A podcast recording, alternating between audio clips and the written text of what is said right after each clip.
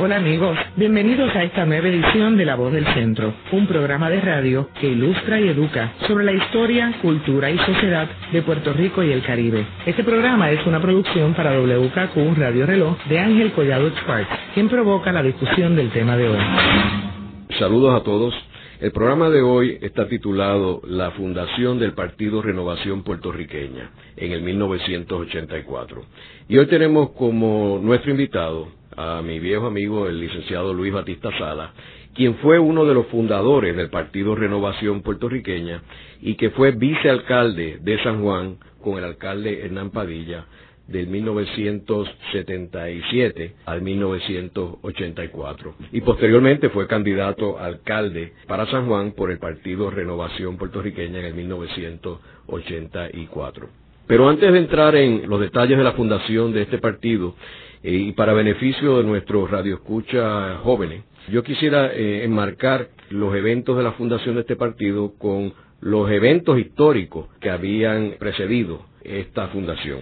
Primero debemos irnos al 1968, cuando se funda un nuevo partido anexionista, que se llama el Partido Nuevo Progresista, y hace su debut en esas elecciones y gana la gobernación en el 1968 donde en esas elecciones tenemos un Partido Popular dividido entre el Partido Popular Democrático y el Partido del Pueblo con Roberto Sánchez Vilella.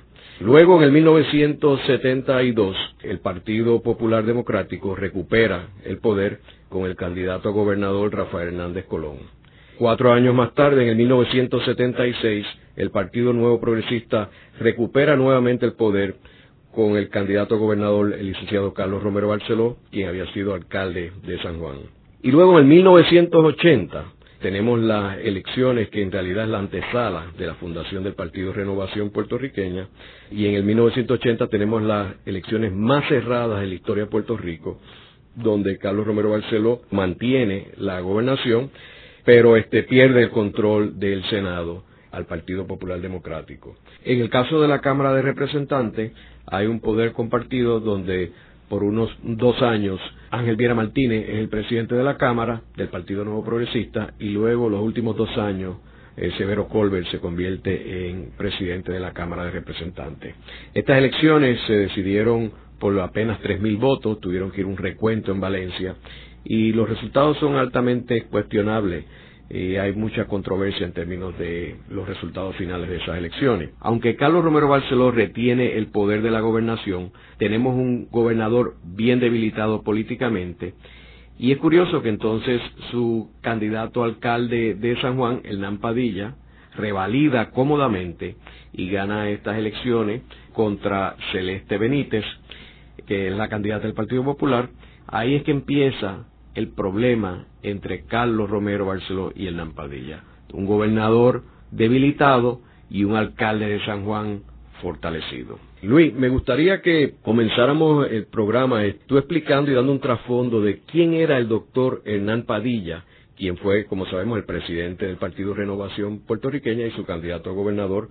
Pero sería bueno que nos explicaras este, el trasfondo de Hernán. Bueno, Ángel, como nosotros como vividor historia sabemos, Hernán Padilla nace a la política con el Partido Nuevo Progresista en, durante el periodo en que Luis Ferrer lo funda. Eh, son un grupo de jóvenes que van básicamente a la legislatura y Hernán es uno de ellos, en compañía de Beni Franqui Cerezo y de un grupo de jóvenes que estaban al frente del partido acompañando a Luis Ferrer. Hernán Padilla se convierte en portavoz de ese partido y se convierte en uno de sus líderes, una de sus voces más importantes y es un hombre de partido que sigue los designios de su partido y atacaba fuertemente al Partido Popular en esa época. De hecho, uno de los hechos más importantes en que él, eh, de las controversias en que él entró, fue una famosa marcha que hubo en San Juan, en uno de los issues más famosos de la mujer en Puerto Rico. Y Hernán Padilla marchó en esa marcha y después cambió su posición. Y eso le valió un mar de críticas. Posteriormente entró en otro issue con la figura, que todavía en aquel momento era una figura muy fresca en Puerto Rico, de Luis Muñoz Marín, donde entró en una controversia con respecto a, Luis Muñoz Marín y su participación en el issue de Culebra, que era un issue que Luis Ferré inició para tratar de sacar la Marina de Culebra y entonces Hernán en defensa del partido, a pedidos del partido, ataca a la figura de Luis Muñoz Marín como la persona que entregó a Culebra en los años 40. Y ese issue también le costó muchas críticas en Puerto Rico. De eso, Hernán Padilla se inicia como candidato a la alcaldía de San Juan y se va a unas primarias donde competía con la señora Sila Nazario y con el hoy juez asociado del Tribunal Supremo Baltasar Corrada del Río. En aquel entonces ya empieza a verse unos roces entre la figura de Carlos Romero Barceló y la figura de Hernán porque todo el mundo en Puerto Rico entendía que Baltasar Corrada del Río era el protegido de Carlos Romero Barceló. Y siendo el protegido de Carlos Romero Barceló, pues tenía parte de la maquinaria a su favor. Yo viví esa época porque en ese momento yo estaba en la campaña de Baltasar Corrada del Río. Estaba ayudando a Baltasar Corrada del Río. ¿Qué año estamos hablando, Luis? Estamos hablando para el 75, 74, 75. O sea, ahí es cuando Carlos Romero Barceló él se convierte en el candidato a gobernador. Exactamente. Y desplaza a Luis Ferré. Y desplaza a Luis Ferré, Carlos Romero Barceló desplaza a Luis Ferré en una famosa asamblea donde se convence a Luis Ferré que debe dejar a Carlos Romero Barceló. Y entonces Carlos Romero Barceló, que siempre ha sido un líder fuerte, que él domina la situación de su partido en todos los momentos en que ha estado presente, pues inicia la búsqueda de los candidatos que él cree que lo van a ayudar en la papeleta. Y en ese momento se entiende por todo el mundo que él trata de reclutar a Baltasar Correa del Río como candidato a alcalde de San Juan. Hernán Padilla decide retar a cualquiera que se tire como candidato a alcalde porque decide buscar la candidatura a alcaldía. Y se inicia el proceso de una primaria interna para la alcaldía de San Juan, que creo que es la primera primaria de esa naturaleza que sufre el Partido Nuevo. Obviamente, durante la primaria, pues fue una primaria bien activa, bien fuerte, donde todos los candidatos caminaron a San Juan en varias ocasiones. Hernán Padilla iba al frente de las encuestas, se hicieron una serie de encuestas y las encuestas determinan que Hernán Padilla le ganaba a ambos candidatos. Las encuestas convencen a Baltasar Corrada del Río que se retire y se retira de la contienda y se queda Hernán Padilla con Sila Nazario en la contienda y le gana la primaria por muchísimos votos. Pero ya desde esa época se empiezan a establecer unas bases de un poco de desconfianza entre un Carlos Romero Barceló que dominaba el ambiente político y un Hernán Padilla que es un líder joven que está subiendo y que decide en ese momento desprenderse de la vestidura de político y convertirse en un buen administrador. Hacemos una breve pausa y luego continuamos con La Voz del Centro por WKQ Radio Reloj. Están escuchando La Voz del Centro por WKQ Radio Reloj. Ahora puede accesar a toda hora y desde todo lugar la colección de programas pasados de La Voz del Centro mediante nuestra nueva página de internet www.vozdelcentro.org. Continuamos con el programa de hoy, titulado La Fundación del Partido Renovación Puertorriqueña en el 1984. Hoy con nuestro invitado, el licenciado Luis Batista Sala, quien fue uno de los fundadores del Partido Renovación Puertorriqueña. Luis, en el segmento anterior estábamos hablando sobre estas primarias para alcalde de San Juan y yo quisiera que tú completaras la historia que estabas narrando. Cuéntanos cómo terminó ese capítulo. Pues ese capítulo de Hernán Padilla que corre para, para la alcaldía, las encuestas que empieza a hacer el partido demuestran que él está muy al frente de Sila a Nazario y de Baltasar Corrada. Y se especula, no estaba allí en ese momento, pero se especula que al ver Carlos Romero, que es un político muy sagaz, al ver que su protegido en ese momento, Baltasar Corrada, iba a perder por muchos votos. Las primarias, le pide que, que se retire y que bregarán con posteriormente con la candidatura a comisionado residente. Y es donde Baltasar Corrada realmente surge como primera opción para comisionado residente en la papeleta con Baltasar Corrada. En Ampadilla, pues, gana las primarias, así la Nazario, por una gran cantidad de votos y se convierte en el candidato oficial para la alcaldía de San Juan En ese momento hay una decisión histórica muy importante en la vida de Nampadilla porque es cuando él decide de un proceso filosófico interno de que tiene que haber un rompimiento entre el político que corre para una campaña política y el gobernante que es electo por un pueblo. Él entendió, después de haber sufrido el embate de defender fuertemente a un partido político, metiéndose en unos issues sumamente fuertes y sumamente antipáticos, que él había sido electo para ser alcalde, para ser un buen administrador. Y decidió hacer una buena administración y separarse un poco de la administración de su partido en San Juan y de quitarse el vestido de defender únicamente a los azules sobre los rojos y sobre los verdes, porque él entendía que era alcalde de todos los sanjuaneros y ahí se inicia un proceso donde Hernán Padilla desarrolla un programa de gobierno efectivísimo, un programa de gobierno donde incluía un gran programa de justicia social, valga la redundancia, y una construcción acelerada de obra pública en San Juan. Y entonces se inicia un proceso de roce con el gobierno central que se mantenía en una pelea constante con el Partido Popular y había un ambiente cargadísimo de violencia política en Puerto Rico en ese momento, tal y como hay ahora. No ha cambiado mucho, pero eh, había una violencia política exagerada. En muchos casos se entendía que el gobernador Carlos Romero Barceló era un hombre demasiado fuerte en su expresión, en su exposición y en su gobierno, que no admitía la crítica, no admitía al adversario el adversario se convirtió en enemigo.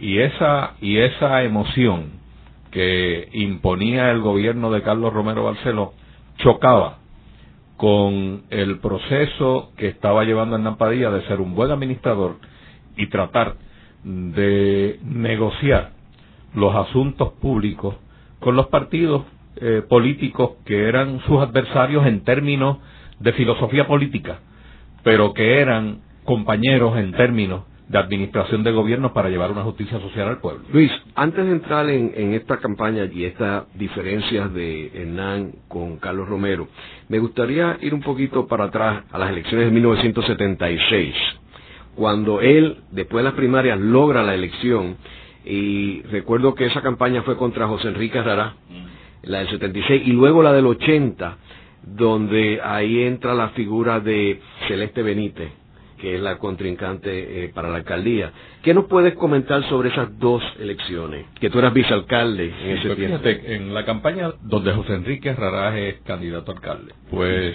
fue una campaña muy activa porque José Enrique se entendía que era un gran candidato, un candidato joven, que se reconocía con una gran capacidad intelectual y que podía llegar hasta ser gobernador por el Partido Popular en ese momento, se consideraba para cualquier posición.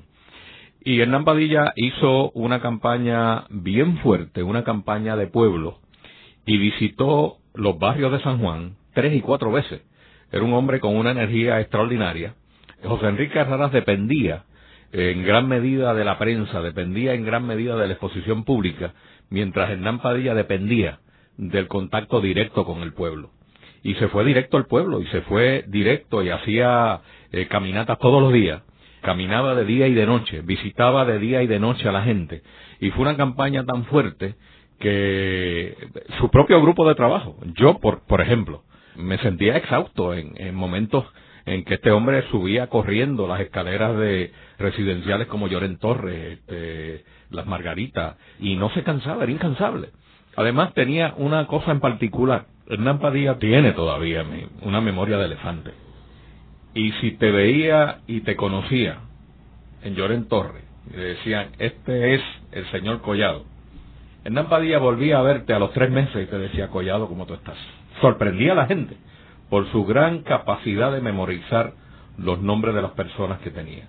Esa fue una campaña fuertísima. Y es curioso porque era la primera vez que Hernán Padilla corría para alcalde, mientras que José Enrique había corrido ya para alcalde en el 1972 y había sido derrotado por Carlos Romero Barceló. Lo que pasa es que también Arrarás, por eso es que te digo que Arrarás dependía mucho de que él tenía un mayor recognition factor. de que ya había corrido para la alcaldía de San Juan y dependía mucho más de la publicidad, mientras el otro era una hormiguita trabajando. En Padilla trabajaba de día y de noche, eh, conociendo gente, visitando barrios, conociendo los problemas que había, dándole alternativa a la gente y elaborando una plataforma de justicia social. Y se lo ganó por, por una cantidad extraordinaria de votos. Ganó San Juan y se convirtió entonces en, en alcalde en ese momento. ¿Y luego en el 80? En el 80 fue contra Celeste Benítez. Fue una campaña que yo diría que una de las campañas de mayor altura que ha habido en Puerto Rico. Él recibió una serie de ataques, pero mientras él recibía ataques le enviaba flores a Celeste al Senado, que Celeste en ese entonces era senadora. Y lo que hizo Hernán fue una campaña donde se hicieron unos jingles, no atacando al contrario, sino cantándole a San Juan, al viejo San Juan, donde se hizo una campaña donde se desconocía que había un adversario corriendo contra él. Era Hernán Padilla diciéndole a los sanjuaneros, hasta hoy yo he hecho esto, ¿quieres que hagas más?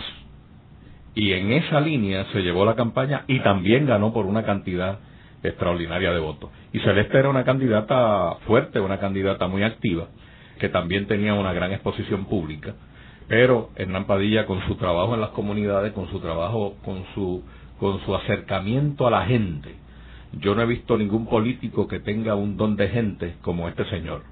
Hernán Padilla llegaba, abrazaba a la gente, se sentaba con ellos en, la, en las escaleras de las casas, caminaba en lo que se conocía el sanguito por aquellos tablones y iba a visitar la gente personalmente. era, un, era un hombre de pueblo, un hombre que sentía en carne propia los problemas, que buscaba las alternativas y que le buscaba soluciones a los problemas que le traía y a las peticiones que le hacía la gente.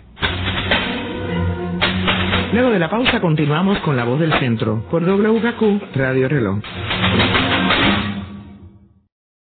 De regreso con La Voz del Centro por WKQ Radio Reloj en un conversatorio provocado por Ángel Collado Schwartz. Continuamos con el programa de hoy titulado La Fundación del Partido Renovación Puertorriqueña en el 1984, hoy con nuestro invitado el licenciado Luis Batista Sala, uno de los fundadores de este partido. Debemos ahora en este segmento ya ir dirigiéndonos un poco a los eventos que llevaron la fundación del Partido Renovación Puertorriqueña. Tenemos que enmarcarlo con las elecciones del 1980, que como mencioné anteriormente, son las elecciones más cerradas en la historia de Puerto Rico, donde el, Carlos Romero Barceló, que era el incumbente, el gobernador incumbente, gana por apenas 3.000 votos y pierde el control del Senado. Quiero también eh, señalar que luego de estas elecciones, la candidatura de Hernán Padilla, la cual fue fortalecida en las elecciones, en estas elecciones de 1980, eh, aumentando el margen por el cual gana San Juan, y el personaje de Hernán Padilla se convierte en una figura poderosísima de la política puertorriqueña, ya que era el alcalde de San Juan y tenía unos niveles de popularidad muy altos. Yo recuerdo haber visto encuestas del Partido Popular en aquel tiempo donde reflejaban que la candidatura de Hernán Padilla para gobernador del PNP era una candidatura invencible, con unos números nunca antes vistos en la política de Puerto Rico de los tiempos de Luis Muñoz Marín. Luis, me gustaría que entráramos ahora en los eventos que llevan a la fundación de este partido. Como te dije anteriormente, cuando Hernán Padilla decide que él tiene que desvestirse del político activo continuo para convertirse en el administrador de los sanjuaneros y empieza a hacer una obra de justicia social y empieza a ser un crítico también del ambiente de violencia verbal que existe en la política puertorriqueña. Eso le trajo unos contratiempos con su propio partido, obviamente. Y, mientras tanto, iba haciendo un gran programa de gobierno, construyendo obras, visitando gente, resolviéndole problemas a la gente y siendo para lo cual fue electo, siendo un gran alcalde de todos los sanjuaneros. Así las cosas, llegan las elecciones, Carlos Romero como gobernador, como ya dije, un gobernador muy fuerte, con una capacidad de meterse en líos continuos, va a las elecciones en el 80 y Hernán va a las elecciones en el 80 como alcalde de San Juan. Lo que pasa en el 80 es que las elecciones fueron muy cerradas, muy cerradas. Hasta el último momento no se decidieron las elecciones y Carlos Romero Garceló se impone a Rafael Hernández Colón por 3.000 votos apenas. Mientras Hernán Padilla sube el margen de votos por los cuales gana San Juan. Y el partido empieza a mirar, y Puerto Rico entero empieza a mirar, que Hernán Padilla es una gran alternativa para su propio partido, porque si no, Hernán Padilla no hubiera aumentado en votos y no hubiera mantenido un margen tan alto de votos, el Partido Nuevo hubiera perdido las elecciones. Y Hernán Padilla se convierte, obviamente, en un líder poderosísimo, en una imagen bien sólida. Primero, porque logra atraer votos nuevos al partido, que cruzaron partidos, y se estima que son votos tanto el Partido Popular como el Partido Independentista que entendían que Hernán estaba haciendo una gran obra de gobierno y que entendían que Hernán era una gran alternativa. Y el partido empieza a mirar a Hernán eh, como una alternativa, empiezan a hacerse encuestas públicas en todo el proceso. Siguen surgiendo eventos en los cuales Carlos Romero, eh, como gobernante, lucía un poco fuerte y Hernán Padilla lucía conciliatorio. Esa actitud de conciliación con las facciones políticas para buscar alternativas para resolver los problemas del pueblo, cada vez lo hacían más fuerte en términos de visión pública, en términos de liderato para todo el pueblo, pero lo hacían alejarse mucho más de la visión de Carlos Romero como alternativa de ser ni siquiera compañero de papeleta. Y por lo tanto el cisma iba aumentando aumentando paulatinamente hasta llegar a unos extremos donde apenas estos dos hombres, que eran los dos líderes principales del partido, apenas se veían. El problema se va ahondando aún más cuando surgen unos eventos importantísimos en Puerto Rico, como fue el evento de la quema de los 11 aviones de la Guardia Nacional. Y Hernán Padilla ofrece un discurso donde, además de rechazar el terrorismo que surgió en aquel momento, de decir que es una desgracia para Puerto Rico que haya ocurrido un evento de esta naturaleza, también le pide a los líderes políticos del país que bajen el tono de la violencia verbal con que se está viviendo, de la violencia extrema a nivel político, porque eso ayuda a acrecentar las emociones y a separar los puertorriqueños aún más. Ese discurso creó un cisma extraordinario, porque Carlos Romero Barceló lo tomó como una crítica personal de Hernán Padilla a, él, cuando realmente lo que el hombre estaba buscando era que se mejorara el clima político en Puerto Rico. Y ese cisma siguió aumentando a medida que se publicaban encuestas que hacían los periódicos en Puerto Rico y salía Hernán Padilla con un sesenta y pico por ciento de aceptación el gobernador salía con un rechazo extraordinario y aún las encuestas, como tú mencionaste ahorita, del Partido Popular tenían Hernán Padilla a unos niveles de aceptación que no se veían desde los tiempos de Muñoz. Eso, en vez de darle activos a Hernán Padilla dentro de su partido, lo que hacía era aumentar las diferencias. Aumentar las diferencias con un liderato que parecía un liderato latinoamericano, un liderato de, de bota, eh, muy fuerte, muy severo, que exigía una entrega total al partido y a la obra de gobierno y a la figura del líder. Y cualquier rompimiento de la adhesión a esa figura, por positiva que fuera para el partido, se entendía como negativa. Y así pues es que se va aumentando este cisma hasta llegar a los extremos que después vamos a discutir.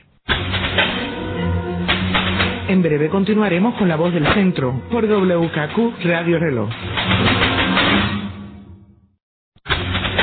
De regreso con la voz del centro por WKQ Radio Reloj. De vuelta con Ángel Collado Schwartz. Continuamos con el programa de hoy, titulado La Fundación del Partido Renovación Puertorriqueña en el 1984, hoy con nuestro invitado, el licenciado Luis Batista Salas, uno de los fundadores de este partido. Luis, estábamos hablando que ya este periodo antes de la fundación del Partido Renovación Puertorriqueña ya estaban las diferencias bastante marcadas entre el gobernador Carlos Romero Barceló, quien estaba debilitado políticamente, y el alcalde de San Juan, Hernán Padilla, quien estaba fortalecido políticamente. Una vez estaba surgiendo todas estas diferencias y discrepancias entre ellos, no hubo personas que trataron de ser conciliadores, de tirar puente. Hubo muchas personas que intentaron tirar puente. Don Luis Ferré fue uno de ellos. Que, presidía el Senado. Que presidía el Senado y, hubo eh, varias reuniones en casa de Don Luis Ferré tratando de, de limar las asperezas entre ambos líderes. Junior Cruz, alcalde de Guaynabo, que en aquel entonces presidía una asociación de alcaldes trató de mediar en el proceso. De hecho, eh, Junior Cruz citó a todos los alcaldes a la alcaldía de San Juan donde se hizo una reunión de todos los alcaldes para pedirle a Hernán en tono conciliatorio que se buscara una fórmula de arreglo con Carlos Romero Barceló en bien del partido. Ahora, las encuestas del Partido Nuevo Progresista tienen que haber reflejado que Rafael Hernández Colón derrotaría a Carlos Romero Barceló, ¿correcto? Carlos Romero Barceló nunca aceptaba que Rafael Hernández Colón pudiera derrotarlo. Carlos Romero Barceló entendía que él era un líder que levantaba las emociones del partido a un nivel que el día de las elecciones él iba a tener los votos consigo, porque el Partido Nuevo, siendo el partido más grande, iba creciendo, mientras el Partido Popular iba disminuyendo, que él, independientemente de lo que dijeran las encuestas, las encuestas que tenía el partido lo daban dentro del margen de error, y ese margen de error le permitía ganar las elecciones. Sin embargo, esas mismas encuestas del Partido Nuevo reflejaban que Hernán Padilla ganaba por una, por una abrumadora mayoría la gobernación de Puerto Rico. Cuando eh, surgieron esas reuniones, las reuniones en, casa de don Luis Ferré, las reuniones en, en la alcaldía de San Juan con los alcaldes, Hernán Padilla le dijo a los alcaldes y le dijo a don Luis y le dijo a todo el partido, miren, vamos a ser científicos, tratemos de no perder las elecciones, tratemos de ganar las elecciones, vamos a ser científicos, yo me someto al proceso científico, que el proceso científico determine cuál es el mejor candidato, quién tiene las posibilidades de ganar las elecciones. Y ese proceso científico puede ser una, dos, tres, las encuestas que el partido decida. Vámonos por las encuestas y vamos a decidir científicamente quién debe ser el candidato a gobernador por el Partido Nuevo Progresista. En varias ocasiones dijeron que sí, vamos a hacer eso. Pero hasta que llegaban a la figura de, de don Carlos Romero, que Carlos no aceptaba, bajo ningún concepto, quitarse del medio ante nadie no aceptaba, no importara lo que dijeran las encuestas. Era una posición férrea, una posición firme, y no hubo forma de buscar ningún tipo de arreglo. Hernán entendía que si nosotros, el Partido Nuevo, perdía las elecciones en ese momento, perdíamos la continuidad del proceso de gobierno y perdíamos la oportunidad de la búsqueda de la estabilidad, que era otra de las líneas de acción de Hernán Padilla, que no hemos hablado. Hernán Padilla llegó a ser presidente de la Asociación de Alcaldes de los Estados Unidos, presidente de la Federación de Alcaldes de los Estados Unidos, con un prestigio extraordinario en Estados Unidos, era amigo personal del vicepresidente Bush, que posteriormente llegó a ser presidente, y logró un prestigio de tal nivel en las esferas federales que tenía un acceso directo a la Casa Blanca, a la oficina del, vicepresidente, a las oficinas de senadores y representantes, y en aquel momento él entendía que él tenía el proceso encaminado para llevar a Puerto Rico a una definición del estatus que era su segunda preocupación mayor. Su preocupación inicial era justicia social en Puerto Rico y llegar a una definición en términos del estatus.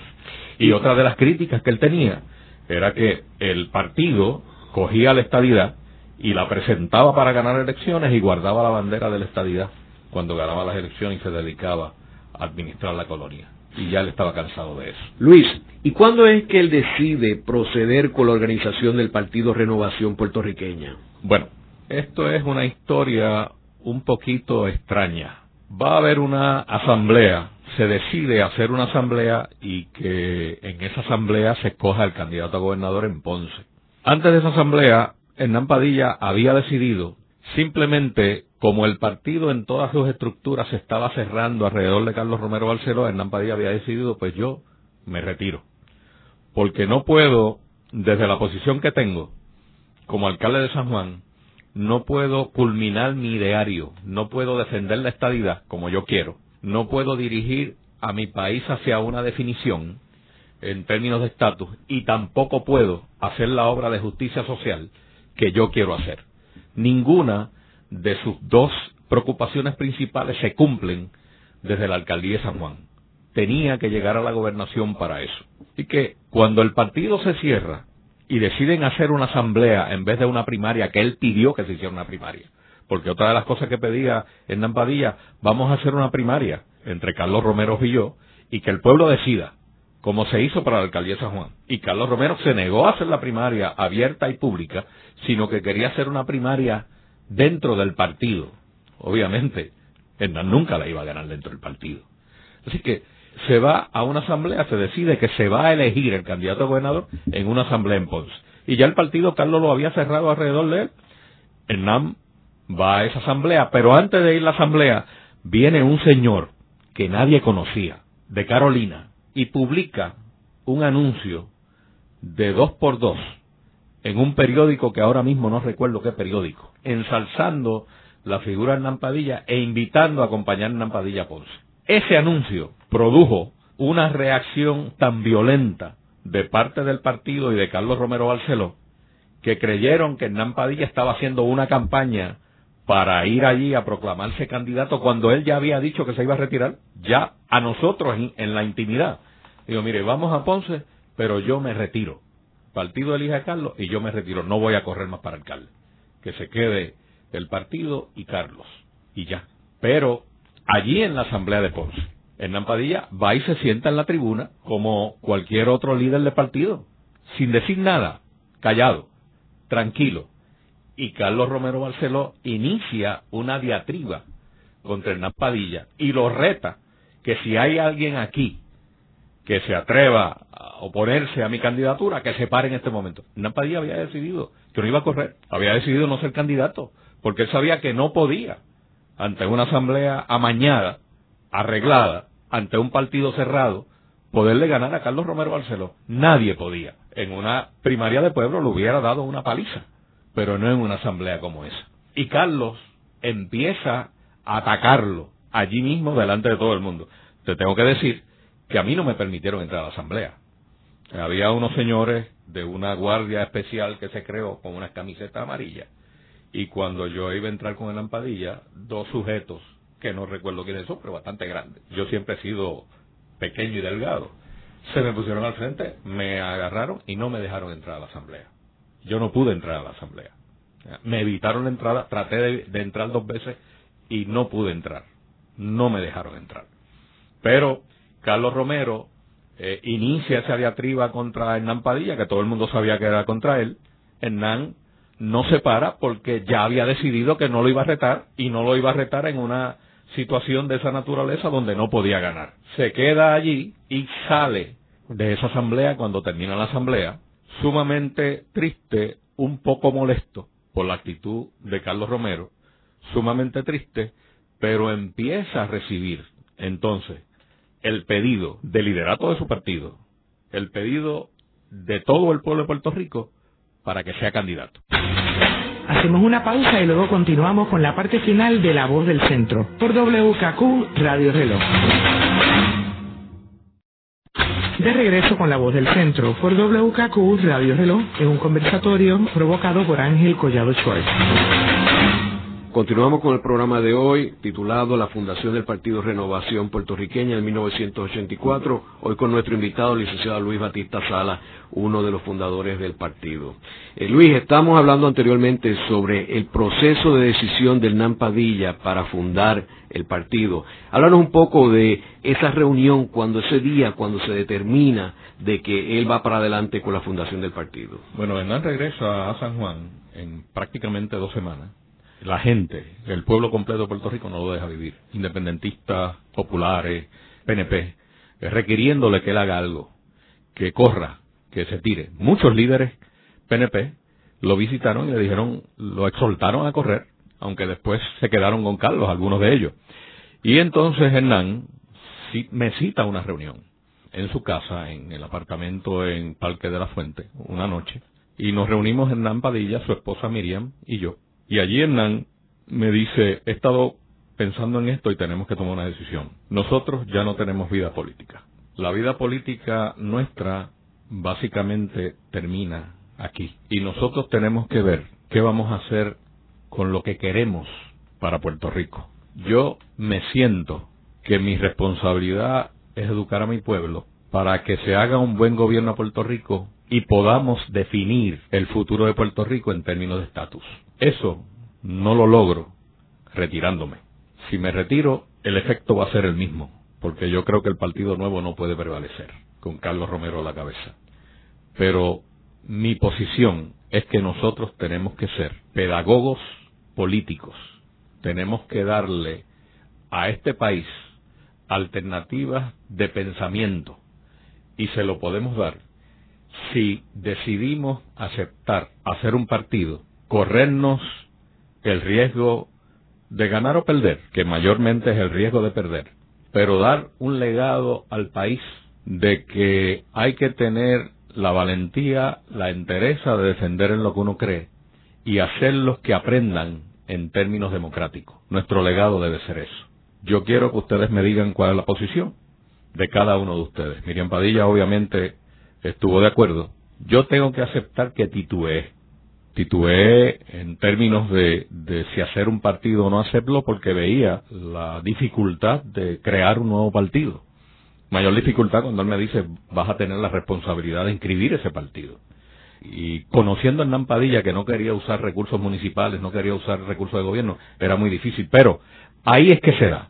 Hernán Padilla decide que él tiene que hacer un legado al pueblo de Puerto Rico y la herencia del sabiendo que ya su vida política tenía un escollo muy serio para continuar era dejarle una herencia en términos democráticos, o sea, que tuviera alternativa. Que él estaba claro de que era casi imposible ganar las elecciones. Él estaba claro de que era muy difícil ganar las elecciones, pero él estaba claro sin ser un Quijote, porque él no creía en perseguir sueños, él creía, era un hombre con los pies en la tierra, y creía que él podía dejar un legado firme, democrático al pueblo de Puerto Rico, de que tiene que haber más alternativas en Puerto Rico y que la bota tenía que acabarse. Que el liderato ese férreo, firme, decidido y la lealtad al hombre no podía prevalecer sobre la lealtad a un pueblo. Y ese es el legado de Hernán Padilla. Eso era lo que él quería hacer y eso lo logró hacer. Ese partido, como sabemos, tenía un nombre, Partido Renovación Puertorriqueña, tenía un logotipo del arco iris. ¿Por qué tú crees que ese partido, con unos objetivos tan claros de unir distintas ideologías en Puerto Rico, no tuvo éxito a largo plazo? Yo creo que, que Puerto Rico, ese es lamentablemente el legado de Muñoz. Muñoz creó una cárcel emocional, una cárcel política, el puertorriqueño, y lo enseñó a votar en líneas de partido. Eh, Puerto Rico pobre no heredaba nada, lo que nosotros heredábamos era, lo único que heredamos era el voto. tu papá era popular, tú tenías que ser popular. Y ese era, ese es todavía un proceso emocional que para Puerto Rico no se ha desembarazado totalmente de él. Y yo creo que Renovación no tuvo, no tuvo el éxito que se auguraba que iba a tener, debido a eso, a que la gente vota emocionalmente a su partido y que tienen básicamente una reticencia, un miedo al cambio extraordinario.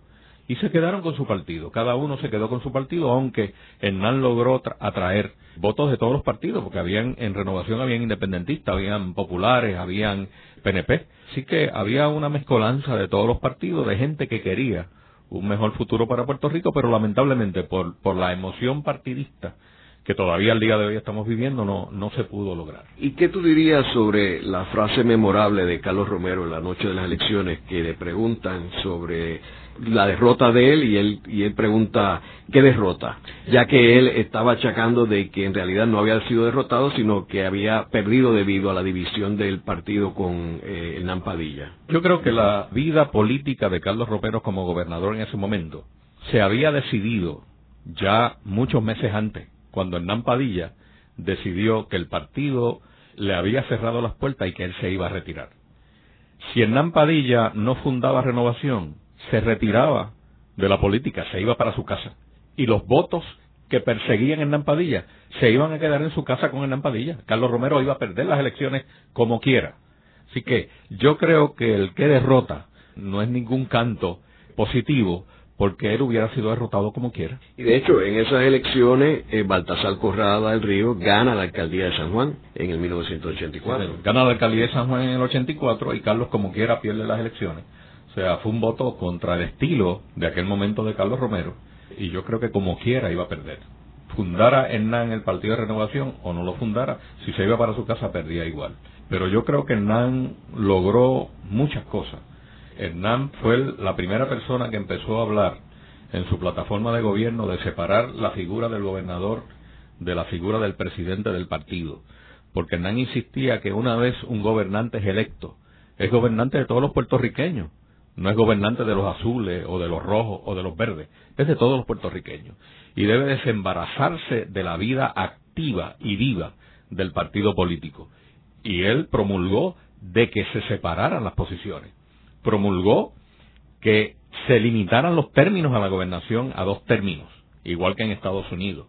Promulgó que se prohibieran los fondos eh, públicos para hacer campañas políticas Hernán fue el primero que dijo debemos enmendar la ley electoral para que no se use ni un centavo de fondo público para hacer campaña política, que cada partido levante su, su dinero para hacer campaña política. Eso no se ha logrado, a pesar de todas las, enmiendas a la ley electoral, todavía eso no se ha logrado. Hernán fue el primero que habló de esa situación en Puerto Rico.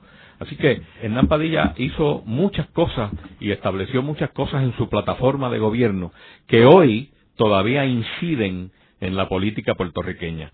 Pero yo creo que la aportación mayor fue precisamente el darle a Puerto Rico una alternativa, el darle a Puerto Rico un liderato que estaba por encima del partidismo crudo, que estaba por encima de la politiquería, que estaba por encima de las banderas, que estaba por encima del chihichija.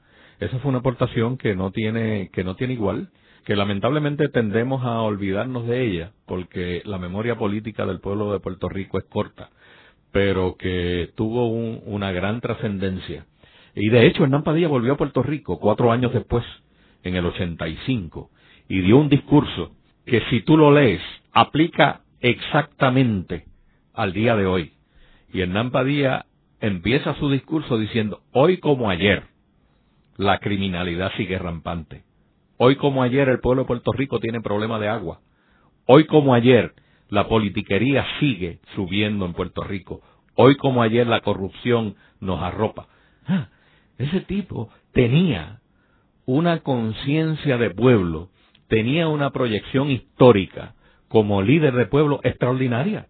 Y si tú logras leer los discursos de Hernán Padilla, en aquel entonces aplican perfectamente al Puerto Rico de hoy.